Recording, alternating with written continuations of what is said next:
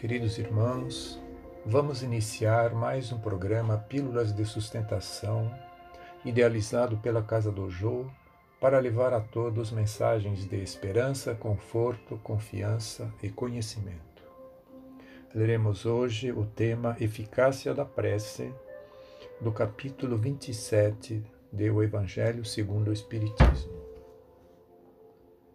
Por isso vos digo, Todas as coisas que vós pedirdes orando, crede que as haveis de ter, e que assim vos sucederão. Marcos capítulo 11, versículo 24. Há pessoas que contestam a eficácia da prece, entendendo que, por conhecer Deus as nossas necessidades, é desnecessário expô-las a Ele. Acreditam ainda que, tudo se encadeando no universo através de leis eternas, nossos votos não podem modificar os desígnios de Deus. Há leis naturais e imutáveis, sem dúvida, que Deus não pode anular segundo os caprichos de cada um. Mas daí a acreditar que todas as circunstâncias da vida estejam submetidas à fatalidade, a distância é grande. Se assim fosse, o homem seria apenas um instrumento passivo sem livre-arbítrio e sem iniciativa.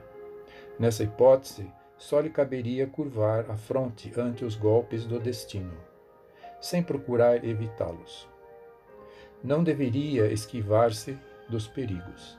Deus não lhe deu o entendimento e a inteligência para que não os utilizasse, a vontade para não querer, a atividade para cair na inação. O homem, sendo livre de agir num ou noutro sentido, seus atos têm, para ele mesmo e para os outros, consequências subordinadas às suas decisões.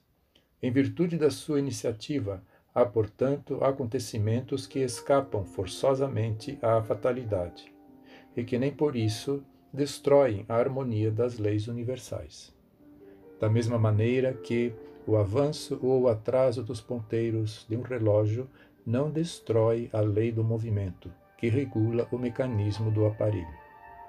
Deus pode, pois, atender a certos pedidos sem derrogar a imutabilidade das leis que regem o conjunto, dependendo sempre o atendimento da sua vontade.